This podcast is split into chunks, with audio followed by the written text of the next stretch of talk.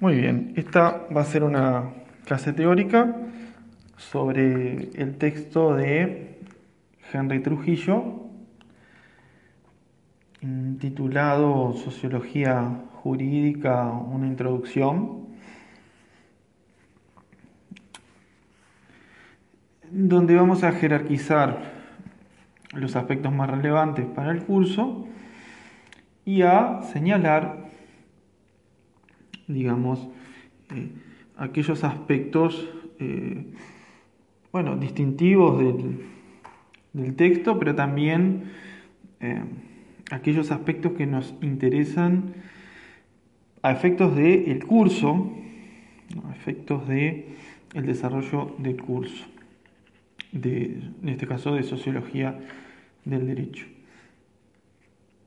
en la introducción hace una apreciación que es, que es interesante en, el sentido de que entre el derecho y la sociología hay, digamos, eh, una búsqueda del equilibrio, porque el derecho tiene un sesgo hacia el formalismo y la sociología podríamos decir que eh, tiene o podría tener, en algunos casos, una obsesión por lo fáctico. Todo esto es conceptualmente importante porque justamente el derecho se centra en la lógica interna de las, de las normas y la interpretación, digamos, en el sentido lógico o incluso eh, lingüístico pero sobre todo de la forma, de, la estructura lógica y de la estructura de los términos y del, digamos, este, la secuencia lógica de los términos en las eh, argumentaciones, por ejemplo. Y la sociología tiende más bien a, em, a contabilizar el, el, mundo real y a decir, hay tanto porcentaje de esto, o de lo otro. ¿no? Digo porque justamente la, asignatura, la materia o el ámbito es un, intermedio o un equilibrio entre, eh, entre el derecho y la sociología, porque no es ni exclusivamente, digamos, mm, el uso de técnicas eh, sociológicas ni es exclusivamente eh, una, una, mirada desde el derecho un poco más, eh, digamos, social o que considera lo social, ¿no? Es decir, hay una, una cuestión disciplinar, es decir, hay una ciencia que es interdisciplinaria, hay un ámbito para la investigación, hay un ámbito para eh, el estudio que es un intermedio. Entonces, digamos, lo primero que él dice es, o, plantea la dificultad de, ubicar la sociología del derecho en lo que es el corpus más amplio de, del conocimiento ¿no? y, de, las, digamos, mm, de las ciencias. ¿no? Bueno, esa es una apreciación importante. Luego él señala aspectos que, son relevantes para nuestro curso, algunos teóricos clave, en, el cual, digamos, este, o donde él destaca eh, a Max Weber, ¿no? pero, pero menciona a Durkheim y a Marx, y señala que de alguna manera en Weber es donde él encuentra más especialmente una clasificación o una em, teorización más relevante sobre el derecho. Eso es, importante porque nosotros vamos a ver a estos autores su concepción sociológica y en particular lo que dicen sobre la dimensión jurídica o política, o sobre el derecho concretamente. Entonces, digamos, es importante eh, no perder de vista esto. Luego, em, él hace un señalamiento que es importante. Eh, desde, ¿Desde dónde se para su texto? Porque él dice que habría dos formas de, em, digamos, o dos enfoques de la, de la sociología, ¿no? Porque por un lado dice, la primera es la que él, con la que él no se va a quedar. Dice, podríamos este, considerar la sociología cuando toma el derecho como su objeto de estudio, como el conjunto de los fenómenos este, que pueden designarse bajo este término. Y luego eh, le dice, nos centramos en el enfoque que considera a la sociología del derecho como una rama de la sociología este, que estudia los fenómenos jurídicos. Eh, entonces, simplemente acá eh, señalar esto de que él coloca o se coloca o coloca la sociología como una rama, la sociología del derecho, como una rama de la sociología. Esto es una cuestión bastante discutible o, en otros textos, digamos, hay quienes dicen o tienen otra visión, que dicen que la sociología del derecho es un área para eh, juristas con, con énfasis en en el aspecto social o sociológico, eh, pero Trujillo lo, plantea muy claramente. Es una rama de la sociología, o por lo menos así él lo plantea él, como una rama de la sociología. Y desde ese lugar es que escribe el, texto. Y luego señala que digamos, eh, que los fenómenos jurídicos son fenómenos amplios, es decir, no, no está circunscrito a, un fenómeno en particular, sino que se podrían desarrollar investigaciones o estudios sobre, y él menciona, cultura jurídica, procesos de juridificación social, relaciones sociales entre derecho y desarrollo, entre derecho y política. Este tipo de apreciaciones es importante porque de alguna manera también yo quiero marcar eh, qué aspectos son los que eh, resultan más relevantes para el curso.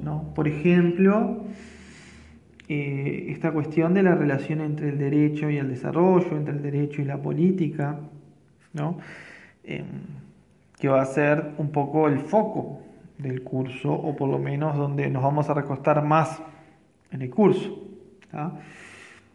Em, Luego él, digamos, como había anticipado, cita a Weber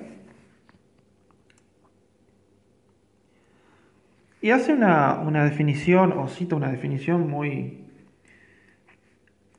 muy clara, o sea, digamos, muy, muy bien estructurada, pero es una definición compleja que hace Weber del derecho. ¿no? Weber dice que que existe derecho cuando estamos frente a una, a una regularidad de conducta, una acción social con probabilidad de repetirse regularmente, cuyo incumplimiento cuenta o contaba con una sanción definida y un cuadro administrativo encargado de aplicarlo.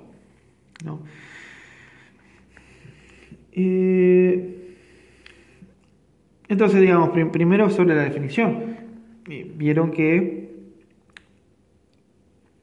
Weber habla de la, de la conducta como una acción social y justamente una acción social que eh, tiene eh, una probabilidad de, probabilidad de repetirse regularmente, ¿no? es decir, producto justamente de que hay o existe una sanción, si se, digamos, si se emite una conducta distinta a esta que eh, es probable que ocurra, ¿no? Eh, y donde hay un cuerpo administrativo que aplica esa sanción. Digo, es una definición muy general, pero básicamente es eso, de alguna manera eh, el derecho es, según Weber, en esta definición muy, muy básica, el derecho es esta capacidad de, de un orden social de eh, de establecer las conductas o de generar un tipo de conductas o de acciones sociales, ¿no? Digamos, y de, una, manera formal, por eso después vienen todas las clasificaciones que, ahora después vamos a ver. Eh, pero es muy importante la idea del cuadro administrativo porque estamos hablando de, eh, del Estado, de las instituciones, del componente burocrático encargado de aplicar este, digamos, eh, este, estas sanciones ¿no? si hay un incumplimiento. Porque en una sociedad, eso lo vamos a ver en las clasificaciones que él hace, en una sociedad donde no hay un cuadro administrativo, igualmente puede haber sanciones, ¿no? Una sociedad primitiva donde alguien hace algo contrario a los valores de la sociedad, bueno, puede ser, eh, digamos, sancionado, ¿no? Socialmente, pero no desde el derecho, ¿no? Entonces, por eso el, aspecto del, que agrega y un cuadro administrativo encargado de aplicarla que complementa la, definición clásica, discutible, pero es una definición muy, eh, muy exhaustiva de Max Weber, que es un teórico de primera línea de la sociología y del pensamiento político, social, económico en general. Entonces, em, Trujillo señala, bueno, entonces, para que haya derecho debe existir alguna forma de organización social, de hacer cumplir cierto tipo de normas para que estemos frente a un fenómeno jurídico, ¿no? Si, si no, no estamos ante un fenómeno jurídico. Es una forma también de, eh, ya que la sociología del derecho ¿no? como habíamos dicho, estudia los fenómenos jurídicos, el texto a continuación lo que trata de establecer es, bueno, ¿qué son fenómenos jurídicos? Y bueno, para, para que haya un fenómeno jurídico, tienen que estar, o deberían estar, digamos, eh, estos componentes, ¿no? El hecho de que haya una organización social encargada de hacer cumplir las normas, este, bueno, es lo que caracteriza en principio a un fenómeno este, jurídico. Y, luego dice algo que, que, atraviesa el resto del texto, ¿no? porque él dice, el derecho se manifiesta toda vez que se usan, interpretan, crean o aplican normas sociales con cierto tipo de validez, la validez asegurada por la sociedad políticamente organizada. Este, el, detalle en, el que me quería detener es el de... Mm, eh, se, usan, se interpretan y crean normas, ¿no? Es decir, porque el texto habla mucho de, que justamente el carácter interpretativo de la norma, o de la disposición legal, después eso lo, va a aclarar en el texto, em, el, componente interpretativo y después la necesidad de que haya una sociedad políticamente organizada. Eso, es, eso define o la existencia de una sociedad políticamente organizada que sanciona determinados tipos de conducta ¿no? y, efectivamente este, ejerce esa sanción, bueno, estamos ante un fenómeno jurídico. Vean qué, importante que es esto de la definición definición discutible y que no es la única, pero que es una primera definición, que por lo menos delimita, bueno, qué es un acto jurídico o, un, digamos, fenómeno jurídico o un hecho jurídico y que no es, por lo que decía anteriormente, una sociedad primitiva sin, digamos, este componente eh, del cuadro administrativo o de la sociedad políticamente organizada, es, digamos, este, no no podríamos decir que determinada conducta es producto este,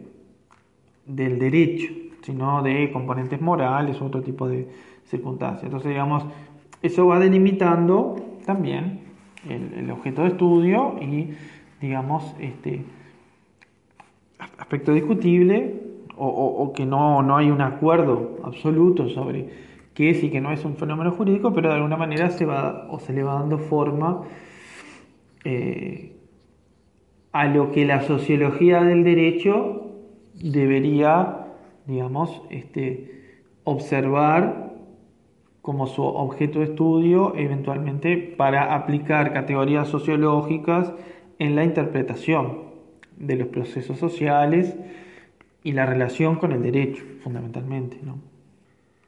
Y acá este, Trujillo señala algo que, que es bien significativo, porque él dice, fíjense que lo más importante es la organización social que respalda la regularidad de la acción y no el texto legal.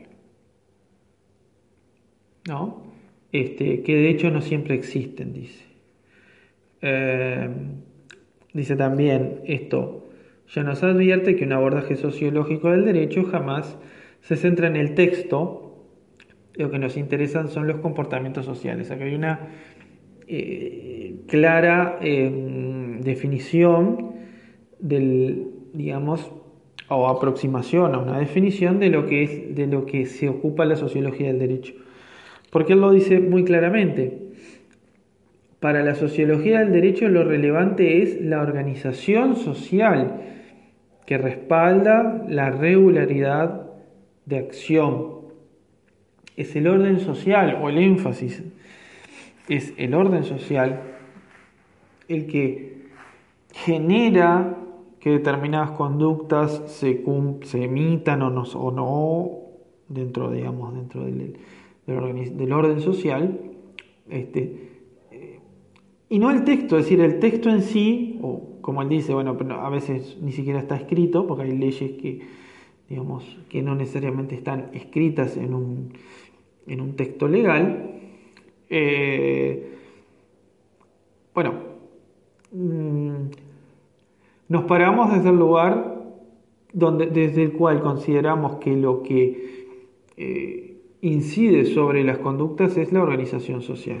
Por eso, a continuación, él dice que el abordaje sociológico no se centra en el texto, es decir, no, no, nos, no nos centramos en, en la norma, en el texto, en la disposición legal, en la ley o en la constitución, en lo que sea. No, no, nos centramos, no, quiere decir que no la leamos, quiere decir que el análisis sociológico no centra el análisis en el texto. ¿no? Es decir, si uno está analizando la constitución de 1830, vamos a poner por ejemplo, eh, digamos, un abordaje jurídico o formalista es, digamos, directamente eh, leer el texto, interpretar su conexión lógica, eh, interpretar hasta comparativamente con otras constituciones. En cambio, un, estudio social o sociológico implica ver, bueno, cuáles eran las características de la sociedad de ese, de, ese periodo, en este caso de la constitución de 1830, eh, y eventualmente realizar una interpretación Em, contextual de las, digamos, de las, de las condiciones sociales, em, de las características, de la posibilidad o no de aplicar la constitución, del sentido social de esa constitución, del impacto, eh, incluso hasta del componente ideológico o, de, o de la, o las intencionalidades políticas de la, de la constitución en, qué sentido, digamos, este, eh, afecta el comportamiento o no de las personas. Em, entonces, el, aspecto social es, es, el centro y no el texto. Por eso dice, lo, más importante, lo importante es la organización social que respalda las acciones de las personas. En el, en el estudio sociológico del derecho. ¿no? Eh, por eso dice, jamás se centra en el texto. Por eso él más adelante dice, bueno, el derecho siempre es reflejo de un contexto social. Y después va a hacer eh, interesantes eh, ejemplificaciones. Em, pero siempre derecho y sociedad están en interacción, em, en conflicto, ¿no? Eh, el derecho siempre está abierto a las transformaciones sociales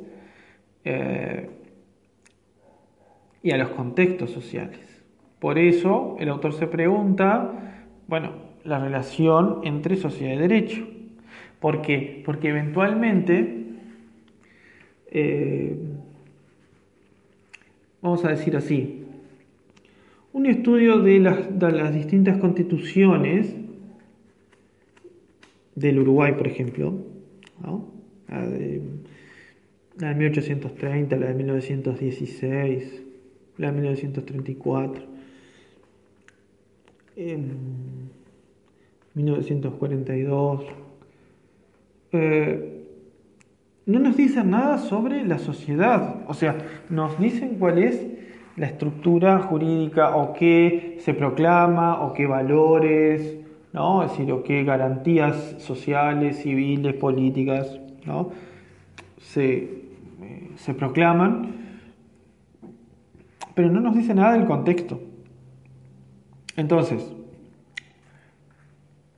a lo que voy es, un estudio de las leyes y cómo han ido cambiando las leyes es un estudio perfectamente válido, pero es un estudio jurídico, no es un estudio sociológico. ¿Por qué? Porque a la sociología le importa el contexto social. Bueno, em, no sé, en la constitución de 1830, la constitución de 1916, la mujer no votaba. Bueno, y bueno, eh, eh, ¿cuáles eran las, eh, características de la sociedad? ¿Cuántas mujeres había? ¿Cuál era el rol de la mujer? Por poner un ejemplo, ¿no? Este, en ese, porque si no, el análisis queda carente de un, elemento esencial, que es el contexto en el cual se aplica una norma o una disposición legal. Eso es absolutamente esencial para la sociología y en, particular para el abordaje de, los fenómenos jurídicos.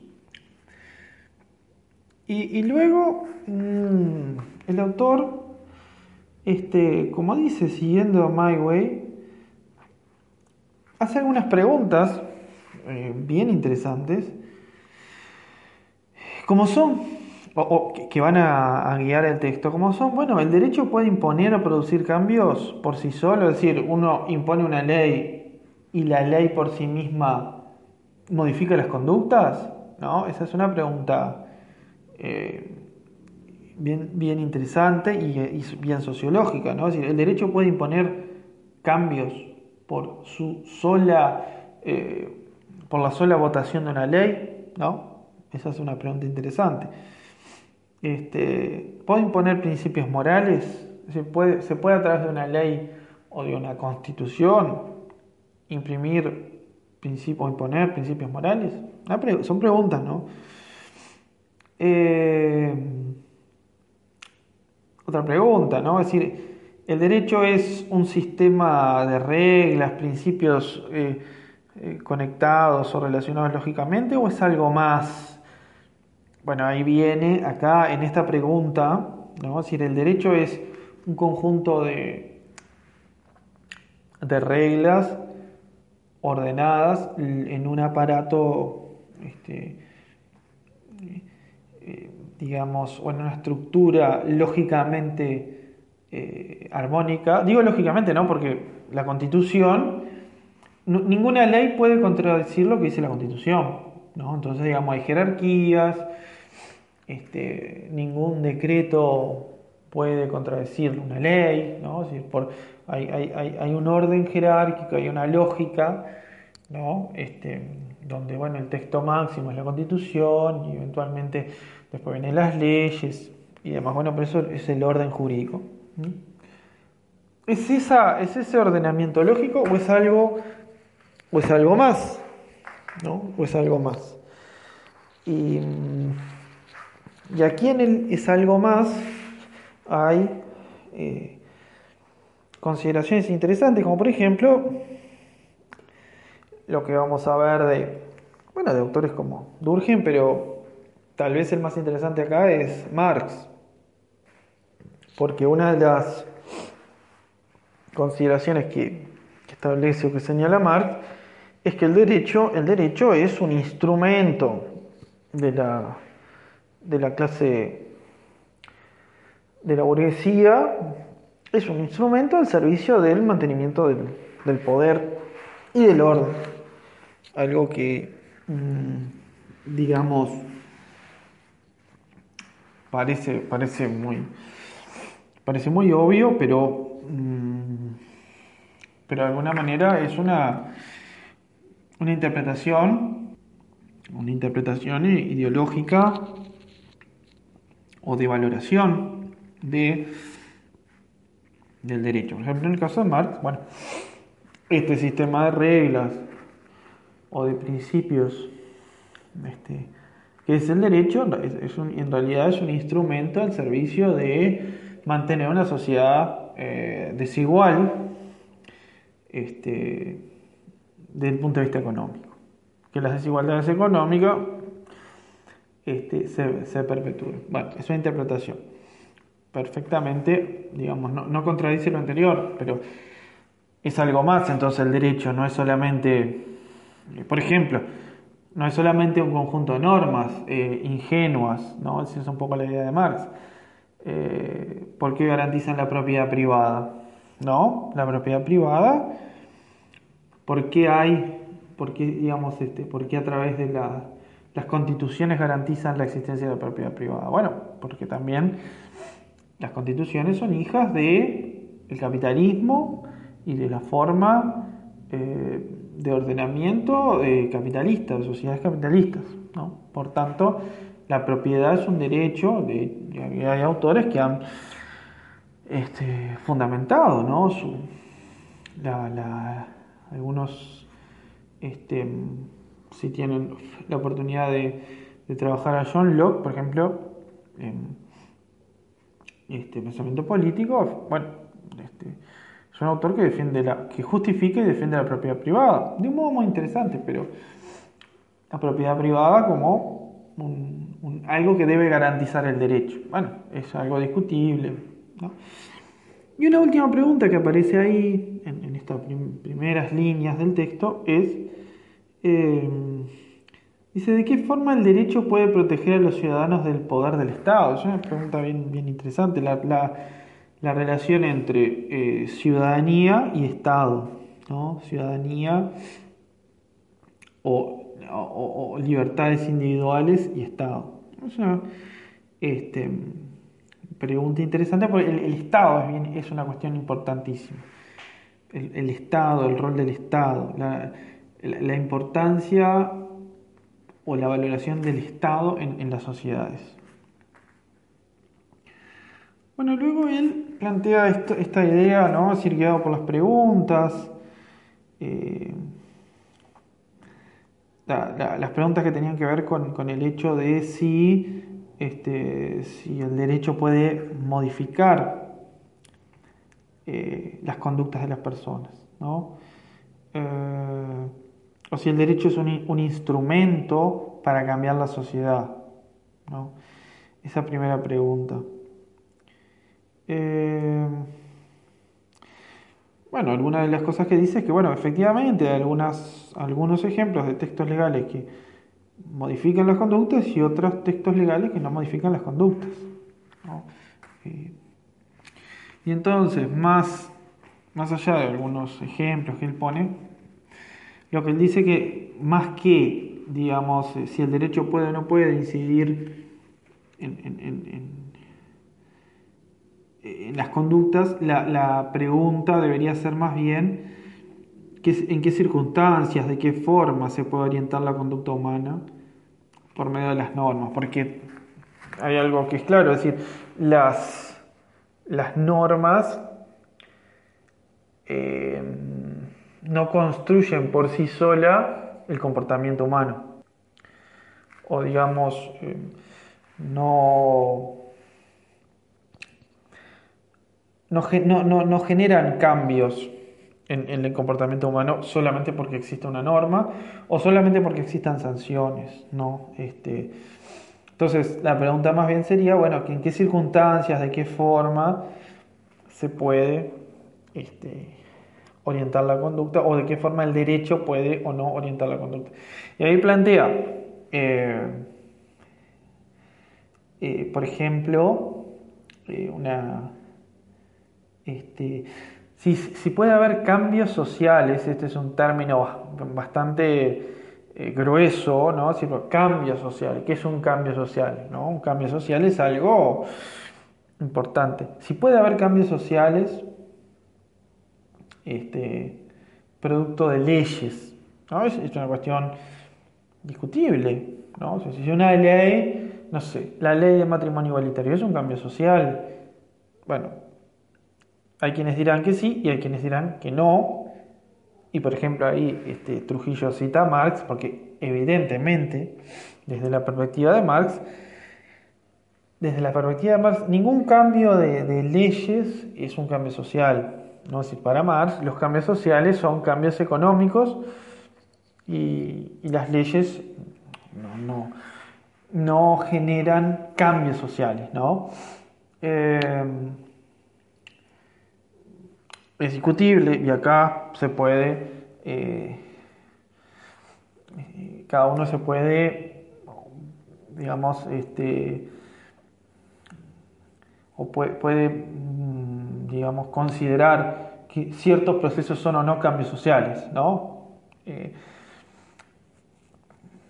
ahora, eh, la pregunta es, o, la pregunta seguía, porque acá él simplemente la plantea, este, si, es, posible que una disposición legal este, genere un cambio social. ¿no? Bueno. O sea, a través de las leyes hay cambios sociales. ¿no? Este,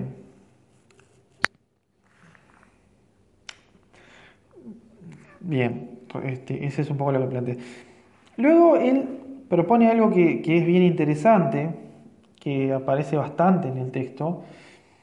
Eh, está, siempre remitiendo a las preguntas anteriores, ¿no? Por ejemplo, eh, él está hablando del tema del formalismo jurídico, ¿no? el, derecho es formal, eso lo van a ver en otras en, materias este, específicas del derecho que son formales, son este, estructuras formales. Pero justamente em, lo que lo que él quiere señalar es que por más que el, derecho es una construcción formal, este, él, él, dice, los términos jurídicos, por técnicos que sean en su definición, remiten siempre a un lenguaje natural y por tanto exigen exigen ser asignados a un significado concreto. ¿No? Esto es. El lenguaje natural es el lenguaje no científico. El lenguaje natural es el, digamos, el, lenguaje que aparece en, en, el diccionario de la Real Academia. Ese es el lenguaje natural. El lenguaje técnico es el lenguaje que aparece en un diccionario específico de digamos, de una disciplina o ciencia. Digamos, por caso, un diccionario sociológico, un diccionario eh, de la biología, de, cualquier ciencia. Pero, él dice, los términos jurídicos, por más técnicos que sean, por más eh, eh, digamos, especificidad técnica que se le atribuya, no escapan al lenguaje natural y no escapan este, a un significado concreto. Más allá de su abstracción, no escapan a un significado concreto. Dice él, así por más vueltas que demos para definir formalmente términos como contrato o propiedad, estos siempre remiten a un objeto o acción de lo que afirmamos algo referido a humanos de carne y hueso. Es decir, y esto también es una, digamos, valoración de, del derecho, y es que los términos más complejos y más abstractos, eh, como son propiedad, en, en último término, siempre se refieren a, al mundo concreto y real, al mundo concreto y a la misma vez real, al mundo material, al mundo de las personas. ¿no? Decir, la propiedad es un terreno que va de acá hasta acá, ¿no? Este, y termina ahí, o, no termina, ¿no? Eh, entonces, a lo que voy es que los términos jurídicos, digamos, logran en, el estudio formal del derecho una em, discusión eh, abstracta, ¿no? absolutamente abstracta, como la matemática, ¿no? La matemática es absolutamente abstracta. yo realizo una ecuación, digamos, estoy trabajando con números y letras, ¿no? es decir, este, que no importa lo que es, no importa lo que sea 1, no importa lo que sea x. estoy trabajando con abstracciones, pero el problema es que los términos del derecho, siempre en última instancia, él dice, siempre remiten al lenguaje natural, siempre remiten al lenguaje no técnico, ¿no? el lenguaje no, no, técnico específico de una disciplina, eh, y siempre remiten al mundo este, de los, de los seres humanos, este, y por tanto, dice él, siempre los términos jurídicos este, están sujetos a interpretación. ¿no? Eh, y esa es una cuestión eh, interesante o importante porque, porque si, el, si el derecho fuera como la matemática, más o menos, eh, digamos, tal vez eh, un teorema no, no, admite, un teorema, digamos, este, específico, no admite más de una interpretación, porque, digamos, el teorema tiene su axioma y después su deducción, digamos, este, como un proceso lógico-matemático. Pero en el derecho, en el derecho, en los términos, ¿no? Si yo digo, en matemática digo, em, 1 es igual a x y nadie y no es interpretable que es x o que es 1, es decir, es 1 igual a x, listo. O, una ecuación como axioma, no, se discute eso, pero en el derecho sí, digamos, existe una interpretación de los términos este, y, que, y que después se lo va a señalar cómo también los términos sufren transformaciones en los procesos históricos. ¿no? Los propios procesos históricos alteran este, eh, los propios términos. Quiere decir que si el derecho fuera algo eh, como la matemática inmutable, no sería, este, no estaría supeditado a los cambios sociales, como, este, como la geometría de Euclides, que digamos que es válida en sus preceptos este, desde que se desde que se digamos este postuló hasta hoy digamos su lógica interna no admite interpretación. O sea sí hay digamos este eh, geometrías no euclidianas bueno digamos este y hay otras este otras geometrías, pero lo que no, lo que no hay es interpretación de lo que es, digo, lo que es una línea, lo que es una recta, o lo que es un triángulo, lo que sea. Entonces, sí, digamos, este, hay, aspectos del, derecho que están abiertos a eh, numerosos, numerosas interpretaciones. Hay aspectos más interpretables, menos interpretables, pero la interpretación siempre está este, latente. El, caso que pone es el de abuso de, de funciones. Lo pone como ejemplo, ¿no? Es decir, bueno, qué difícil que es determinar cuándo hay o cuándo no hay abuso, abuso innominado de funciones este, en función del, Código Penal. Entonces, digamos, sin entrar en eso, el, argumento de él es que este, él dice que las, normas o las disposiciones legales este, él dice, simplemente en tanto texto, las normas no tienen un significado eh, porque solo son una cosa, tinta sobre papel. Las cosas no tienen significado, sino que le atribuimos significado. Ahí pone el ejemplo de un billete, ¿no?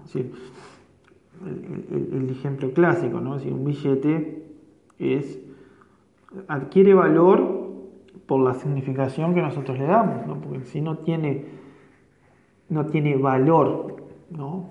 como los metales preciosos, no, tienen valor, sino que somos nosotros los que, les los que le atribuimos valor a las cosas. Y él lo que dice es que una constitución, en, definitiva, una constitución es tinta y papel, eh, pero, que, pero que los este, los individuos atribuimos el, significado. Las cosas no tienen significado, sino que nosotros le atribuimos significado. Es un concepto bien sociológico, ¿no? Este, y ahí él cita a Berger y a Luckman en la idea de la noción de construcción social de la realidad, ¿no? Es decir, bueno, este, que la realidad social es una construcción y que las interpretaciones o, lo, que como sociedad, los significados que como sociedad le atribuimos a las cosas, este, bueno, es producto de una construcción social. Entonces, por ejemplo, la propiedad, la paternidad o maternidad, la familia, este, son construcciones colectivas, son construcciones colectivas. Este, pero que habitualmente se toman como, digamos, este, como hechos y no como interpretación, ¿no? Es decir, se toma como un hecho que la familia es, o que la propiedad es natural, o que esto, o que, digamos, determinadas formas de, de orden o de organización social este, son naturales. Y no, en realidad nosotros le atribuimos una significación este, a esas construcciones sociales. Y bueno, y el, poner el ejemplo, en el caso de la propiedad, ¿no? Este, bueno, cuando Sí, cuando de alguna manera hay una, una, crisis social y hay un, un caos social, bueno, este, el desconocimiento de la propiedad, por ejemplo, cuando se realizan saqueos, más allá de que exista la norma. Bueno, un, ejemplo interesante es que la norma no puede aplicarse cuando todos los ciudadanos o una porción importante empiezan a, bueno, a saquear, no sé, vamos a poner supermercados. Diciendo, no, no se puede llevar a todo el mundo preso, no vamos a poner como ejemplo. Es decir, este, que también son conceptos que, digamos, que funcionan en determinados momentos, pero que hay determinados momentos donde se, eh, cambia la, interpretación y bueno, este, y la norma deja de ser una garantía, ¿no? eso, eso es lo interesante, ¿no? Por ejemplo, el, Estado garantiza la propiedad, pero si, digamos, este, todos salimos a, saquear supermercados, como ha pasado en otras épocas de crisis o, o determinados este, la gente sale masivamente a saquear un supermercado o almacén o lo que sea, el Estado no tiene la capacidad de hacer cumplir la propiedad. ¿no? Es, interesante ese ejemplo. Este, por eso el hecho solo de que exista la sanción no significa este, que sea una garantía absoluta al concepto, en este caso de propiedad. Acá es donde él, digamos, aclara esto de, este, de la disposición legal, ¿no? Este, es, interesante, digamos, esa, esa separación que le hace entre norma, ¿no? Este, y disposición legal al texto, le dice disposición legal, y dice reservaremos el término norma para referirnos a la interpretación que se ha acordado o impuesto este, de la disposición legal. Interpretación quiere decir asignar un significado. Esto, en, esto me quiero detener brevemente, ¿no? Es decir, interpretar significa asignar un significado. ¿no? Asignar un significado.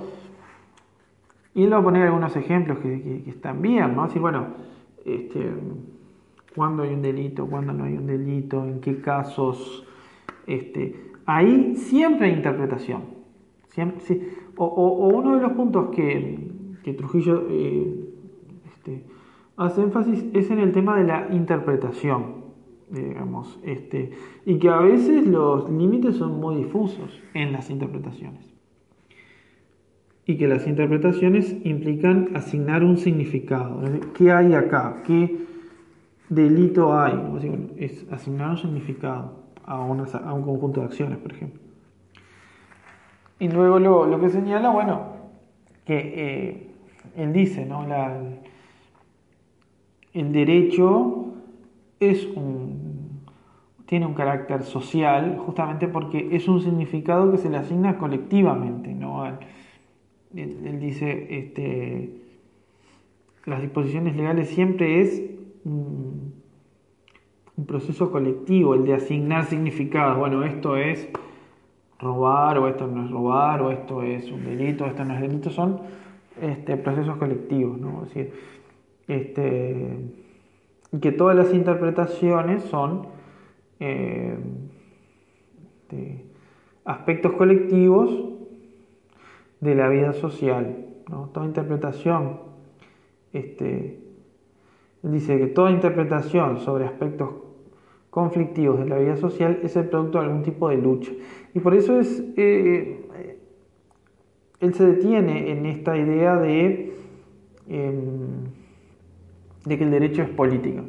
Y ahí viene un poco lo que yo señalaba al comienzo, que es que el derecho es, o que el, interés reviste en el carácter político del derecho. ¿Por qué? Porque es una interpretación colectiva que le damos a, las disposiciones legales y la valoración. ¿Y cómo funciona luego? ¿No? Es decir, todo esto es bien interesante para discutir temas como, por ejemplo, bueno, ¿existe la igualdad? ¿No existe la igualdad? ¿Qué tipo de igualdad? Eh, eh, una igualdad formal, ¿no? una igualdad real. Eh, pero que en definitiva la interpretación, la interpretación es hija de las, de las luchas sociales o de los conflictos sociales. Eso es bien interesante rescatar. ¿no? Este, por eso él dice, el derecho es política. Este, política como proceso de toma de decisiones sobre asuntos de interés general esta definición es, este, interesantísima, ¿no? Este, porque es porque la política es un proceso de tomar decisiones sobre asuntos de interés general. Este, por eso él dice, las disposiciones legales este, no son más ni menos que decisiones políticas que han logrado imponerse legítimamente. Este, y que han autorizado el uso de la fuerza para evitar su desacato. Este, es un punto mm, clave. Porque justamente una ley, una ley es una decisión política. ¿no? Es decir, es una decisión política producto de un momento histórico. Eh, y es una decisión política que se impone legítimamente y que autoriza al, digamos, al, aparato coercitivo, al Estado, el uso de la fuerza, a aplicarse si, digamos, alguien incumple esa, esa disposición legal. Pero la decisión, la decisión, es una decisión política eh, producto de relaciones de fuerza de, circunstanciales. ¿no? Y acá él pone un ejemplo bien interesante, yo no me voy a detener demasiado, pero es el, ejemplo de las vacunas. Él dice, bueno, de alguna manera, este, hubo un momento en donde, digamos, este, el tema de las vacunas y la obligatoriedad de la, de la vacunación eh, se, se tuvo que este, ¿no? si se tuvo que imponer la obligatoriedad. Pero eso, digamos, eh, como, como, ley, digamos, una ley de, obligatoriedad, decir, ahí este, es interesante ¿no? los, argumentos que se dan. Francisco Soca, por ejemplo, es, decir, este es uno de los promotores. Eh, es decir, el, tema de las vacunas es un interés, es un tema de interés general, ¿no? Es porque hoy lo estamos, lo estamos viviendo, por eso el ejemplo es muy, muy pertinente. Este, porque si el Estado, eh, si el Estado vacuna, garantiza, o digamos, garantiza eh, la, sanidad de, todo, de toda la población, pero si el Estado no vacuna y deja librado a que cada uno decida si se vacuna o no se vacuna, ¿no? estamos hablando de, este, de enfermedades este, infecciosas, contagiosas, ¿no? Este, pero bueno, muchos discutían el tema de si eso implicaba una intromisión del Estado, pero el, tema de la salud es algo de carácter general. Y ahí hay una tensión, una interesante tensión entre el interés general y los derechos individuales. Y aparece, digamos, este un ejemplo que ocurrió en Uruguay de una familia que no quería vacunar a sus hijos, ¿no? Es un, este, que bueno, pero que si no vacunaban a sus hijos no podían ir a la escuela, ¿no? Porque el Estado no, no, no o sea, no podía garantizar la salud de, de, de los niños si no obligaba a vacunarse a todo el mundo. Pero eso atentaba contra la libertad individual de algunas personas que no querían vacunar a sus hijos por razones religiosas, entonces, o, de otro tipo, ¿no? naturistas. Eh, pero el tema es que la libertad individual y el interés general entraron en conflicto. Y ahí, bueno, hubo que decidir. Y la decisión fue efectivamente la, este, la obligatoriedad de la vacuna. Pero lo interesante es que la decisión podía haber sido otra. y, lo otro interesante es que eh, esto que se decide en, a principios del siglo, siglo eh, perdón, al principio del siglo XX, se rediscute con este ejemplo que yo ponía de la, familia que no quería vacunar eh, a, fines del siglo XX. No, no hay un cambio, pero se rediscute y podría haber podría, podrían haber convencido o podrían haberse convencido los legisladores de que, eh, de que la obligatoriedad de la vacuna era eh, una, vamos a decir, este, intromisión del Estado sobre las libertades individuales. Contrariamente, y por suerte, por suerte digo desde mi perspectiva, mm, triunfó en este punto el interés general, digamos, el interés general y la obligatoriedad del Estado de que las personas tengan que vacunarse y si no, no pueden, por, por ejemplo, asistir a la escuela.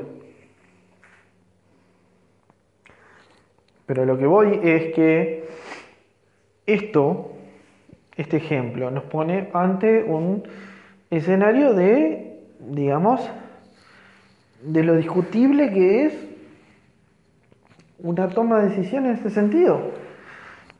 Este, estamos en, con el caso uruguayo y, y acá hay, hay, hay, hay, hay otro ejemplo interesante, digamos, para aquellos que tal vez que tienen, digamos, este, más elementos en este sentido. Pero hasta qué punto, ¿no? La, confianza en, en la medicina como ciencia y los argumentos este, en, base a la importancia de los avances de la medicina para curar enfermedades, en, determinado momento eran incuestionables. Hoy, por ejemplo, o digamos, este, ha, habido argumentos que, desconociendo legisladores, ¿no? Desconociendo, digamos, este, el avance científico, anteponen concepciones religiosas. Bueno, a lo que voy es, el derecho también es eh, consecuencia de los legisladores y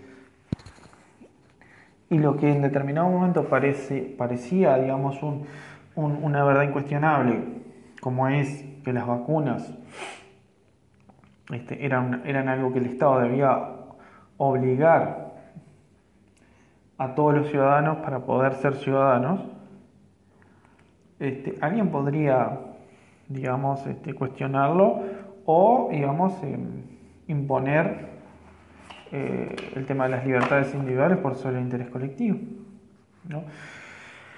Entonces, a lo que voy es que el, texto lo que señala es de qué manera esto en definitiva es una, un asunto político. ¿no? Es decir, que una ley es un asunto político. O es un problema político. No es un problema eh, interpretativo de la norma. Es un problema político el Estado debe garantizar el interés general y por tanto debe, eh, bueno, este, limitar los derechos, ciertos derechos individuales o los derechos individuales deben este, garantizarse por encima de todo el interés general. Entonces, que es un poco alguna de las cosas que estamos viendo ahora, ¿no? Es decir, el tema de que los individuos, este, esto que, que, la gente, digamos, en, en, una, en medio de una pandemia, o, ¿no? es decir, este, ejercen su libertad de salir a, a este, bueno, lo que nos muestran algunos medios de comunicación, en la RAM y demás, pero en otras zonas este, la situación es, es, mucho peor. Pero digamos, eh, el Estado tiene, tiene la potestad de imponer algo como interés general, pero no lo, no lo, es una decisión política, no lo considera como algo de interés general. Considera que cada uno, digamos, debe enfrentar la, la, situación actual de la manera que considere. Y si este, su libertad individual no está coaccionada por ningún tipo de sanción, la persona digamos, este, va a ejercer su conducta este, en función de las, de las disposiciones que haya. Bueno, entonces eso es interesante. Este, eh, de cómo un problema jurídico también es un problema político. Ahora, lo que, lo que dice eh, Trujillo es, bueno, cuando se zanja una discusión política, ¿no? Este, el problema pasa a, a un procedimiento administrativo. ¿no? E, esto es bien interesante. Es decir, está la discusión, bueno, ¿es obligatorio vacunar o no? Se discute, derechos individuales, de interés general.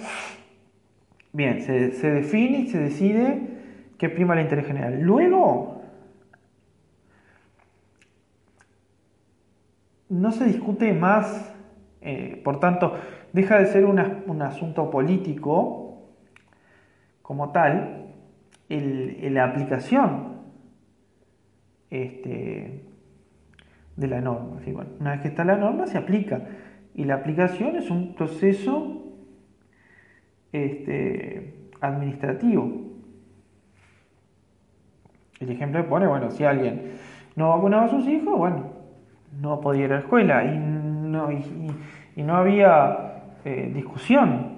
Eh, o sea, no, había discusión, digo, pero, pero el tema estaba zanjado. Entonces, si vacunaba, podía ingresar a la escuela y si no vacunaba, no podía ingresar a la escuela y no había excepción, porque la discusión ya había sido resuelta mediante una ley. Lo, lo que no quiere decir que después no se pudiera volver a reabrir en otro momento, pero en ese momento se había zanjado. Entonces, este,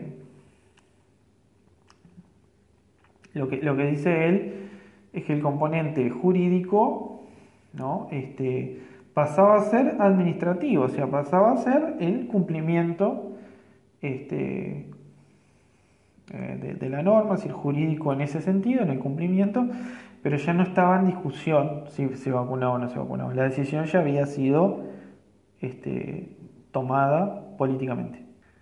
Por eso él dice que las normas jurídicas este, son decisiones que tienen un, congeladas en un determinado tiempo, pero que no quiere decir que luego cambie los vientos y cambie las normas, ¿no? Si las normas, este, pero que si en un determinado momento este, se congelan en ese sentido, ¿no? Bueno, eh, no sé, la ley de ocho horas o las leyes laborales de, Valle, bueno, es decir, fueron, este, digamos, una, garantía para la clase trabajadora, este, y eso de alguna manera nunca, nunca fue, nunca se volvió atrás, nunca se, digamos, eh, más allá de que en los hechos ocurra, que que se trabaja más de 8 horas, digamos, en, la normativa sigue vigente esa, esa impronta de cierta, ciertas garantías en, en, el, para el trabajador, ¿no? Eh, pero eso no quiere decir que venga otra, este, que no ha, no ha sido tocado históricamente, pero que venga, digamos, otra línea y, este, y desmonte y cambie las normas, este, por ejemplo, que protegen al, trabajador. ¿no? Si las normas tienen un momento, este, pero, no, pero siempre están abiertas a, la transformación. Respecto de, esto de la, interpretación, él cita un, este, a Becker, que pone como ejemplo Howard Becker, este, bueno, si un si quien consume marihuana es un desviado, por ejemplo, esa valoración em, es interpretativa, ¿no? esa, etiqueta social, este, o incluso valoración conceptual es interpretativa. Y, dice que, es un proceso social el de este, la aplicación de, las normas sociales, el resultante de procesos entre, entre grupos sociales para definir socialmente quién es desviado, quién no. Él dice que, bueno, los ejemplos de Becker son interesantes desde el punto de vista de las normas culturales este, o de la, eh, digamos, interpretación eh, desde el punto de vista social, ¿no? Pero lo interesante es este, cuando se interpreta desde el punto de vista jurídico. Estamos hablando más bien este, a normas eh, culturales, y pero él dice que no hay ningún problema en aplicar el concepto de interpretación de una disposición legal. Entonces ahí, em, digamos, ingresa el tema de los jueces, eso es, interesante, en parte la base que siempre la, realidad es, interpretable, y bueno, y un, y un actor clave en la interpretación este, son los jueces.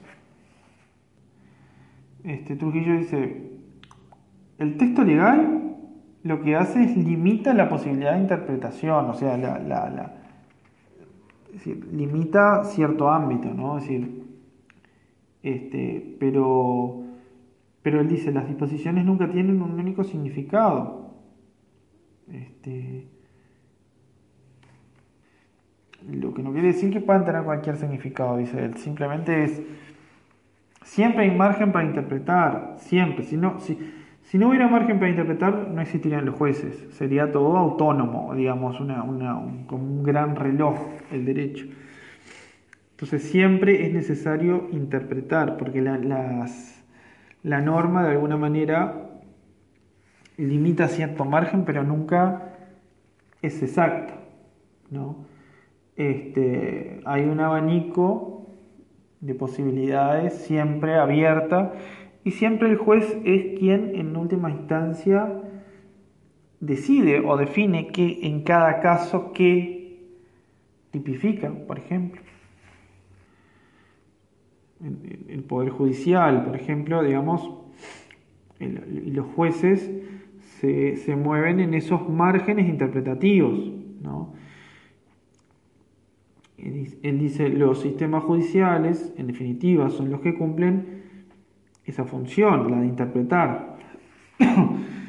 este, en las sociedades complejas como las nuestras, este, son los jueces, no como individuos, sino como detentadores de ese rol, a su vez limitados por mecanismos institucionales, este, digamos, los que en última son, son, como los que en última instancia interpretan este, en cada caso, ¿no? Este, o sea que tienen un papel significativo en la interpretación de la norma. Como, pero como decimos, los jueces no pueden interpretar lo que ellos quieran, sino que tienen que interpretar eh, en cada caso, ¿no? Digamos, este, qué sanción, por ejemplo, se aplica. Em, y después él señala, este, en el punto, digamos, este, la relación entre, entre el derecho y la protección del poder del Estado, preguntas, cuestiones sobre que tienen que ver con la, digamos, bueno, por ejemplo, con la igualdad de todos los ciudadanos ante el Estado, o el papel que tiene el Estado para proteger a los ciudadanos. Em,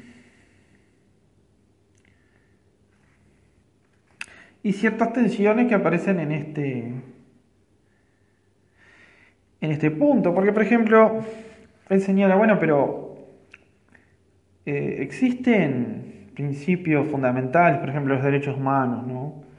Existen principios fundamentales. Y bueno, ¿y qué pasa? Este, por ejemplo, cuando las mayorías o, cierto, ciertas mayorías este, definen excepciones y ahí pone el ejemplo claramente de la, de la dictadura, ¿no? Porque en realidad hay un referéndum este, que, de alguna manera eh, genera efectos eh, graves desde el punto de vista del Estado de Derecho y de la igualdad ante la ley, ¿no? Este, por ejemplo, digamos, de aquellos que cometieron, digamos, eh, torturas, asesinatos durante la dictadura, ¿no? Este, y la, y la, la, ley que eh, permitió que esos crímenes no fueran, este, la ley de caducidad, ¿no? que permitieron que esos crímenes no fueran este, imputados ni que hubiera sanción sobre esa persona, generando, generando una, este, eh, digamos, diferencia de ciudadanos, ¿no? Algunos, unos eran juzgados y otros no. Entonces, como que los delitos habían caducado que por tanto no, había delito. Entonces, un referéndum en condiciones muy complejas a la, este, la salida de una dictadura, ¿no? condiciones políticas muy, muy delicadas, estableció en ese momento este, que bueno, la, existencia de este, crímenes que no se iban a juzgar, que, caducaban en, este, en ese momento. Por tanto, el autor, digamos, sin meterse en un tema tan delicado y tan complejo, este, lo que dice es, bueno, eh, tengamos en cuenta que hay, temas complejos, problemáticos, ¿no? este, o las discusiones son problemáticas en, la relación del derecho, de la ciudadanía, ¿no? Por acá quedan ciudadanos con, una, ¿no? con un rango y otros con otro. Bueno, incluso después el, tema de que se facultaba a los poderes ejecutivos para investigar o no, y bueno, los poderes ejecutivos este, eh, no, no, no, este, no, no realizaron digamos, este, investigaciones profundas y demás. Entonces, tema e, es un tema que, sigue abierto porque no fue resuelto o porque fue resuelto eh, de un modo eh, contrario a lo que son los derechos individuales, ¿no? Así, bueno, los estados de derecho se fundan en, la protección de la vida y de la integridad de las personas, y cuando un estado atenta contra la vida de las personas, bueno, evidentemente se genera un conflicto importante. Eh, bueno, y esto nos lleva a la pregunta del rol del Estado, ¿no? Por porque mientras el Estado en una dictadura, este, bueno, mató e hizo desaparecer personas, este, el Estado en una democracia, ¿no? Debería proteger a los ciudadanos, este, del mismo Estado, pero también del mundo del mercado, como dice acá, de los poderes fácticos, de las corporaciones financieras, de las multinacionales, del crimen organizado, de otros grupos poderosos. Este, todo eso, digamos, es, este, es eh, importante para que, el, Estado ¿no? este, garantice, lo que, lo que él se propone o, lo que él plantea es la dificultad, de que el Estado contemple y garantice todos estos elementos. Eh, bueno,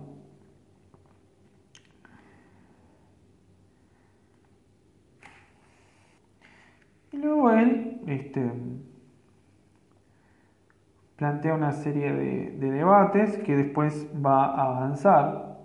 Nosotros en este audio voy a ir hasta la página 11. Este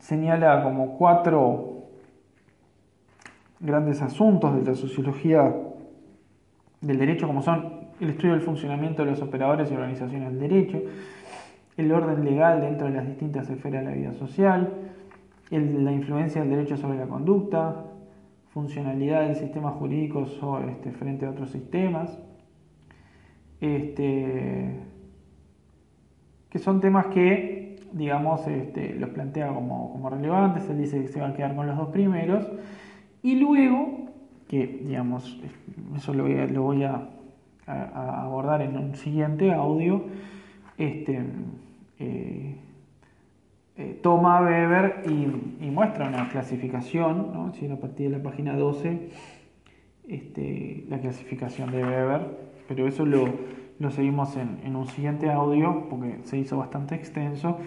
En este fuimos desde la página 1 hasta la página 11, este, para marcar, para cerrar con estos problemas eh, o ejes problemáticos de la de la sociología del derecho, este, y que deja abierto al autor y que luego aborda en, en las siguientes páginas.